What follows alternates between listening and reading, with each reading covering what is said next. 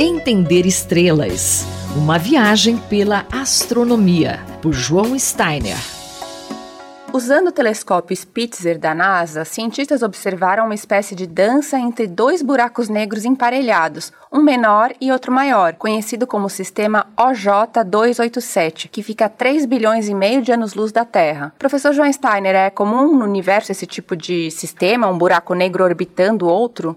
Não é incomum. Isso costuma uh, ocorrer quando duas galáxias colidem, o que também é bastante comum no universo, galáxias colidirem para formar uma única galáxia. A nossa galáxia mesmo vai colidir com Andrômeda daqui a 4 bilhões de anos. É muito tempo, mas ela vai acabar colidindo. No passado, muitas galáxias colidiram e a gente vê atualmente ainda muitas galáxias colidirem. E quando isso acontece, o buraco negro de cada uma dessas galáxias que está no centro da galáxia acaba indo para o novo centro da nova galáxia. Só que são dois buracos negros porque foram duas galáxias.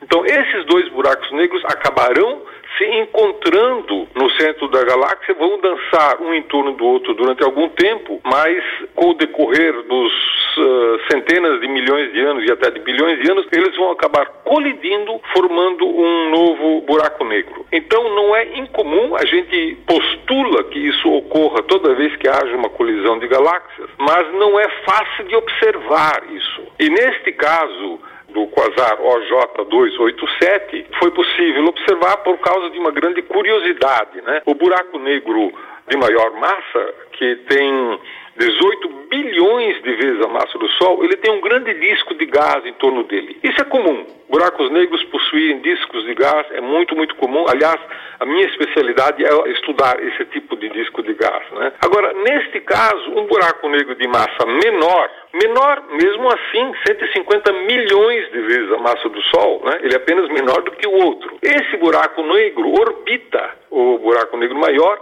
então ele periodicamente ele atravessa essa poeira de gás.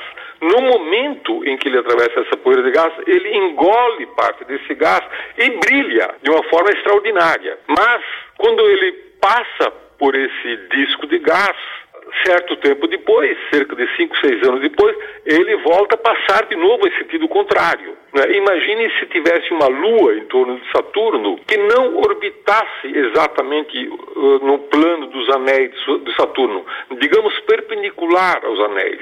Então essa lua ela atravessaria os, os, os anéis de um lado e certo tempo depois atravessaria do outro lado para completar o ciclo completo e depois repetir o mesmo ciclo periodicamente. Né?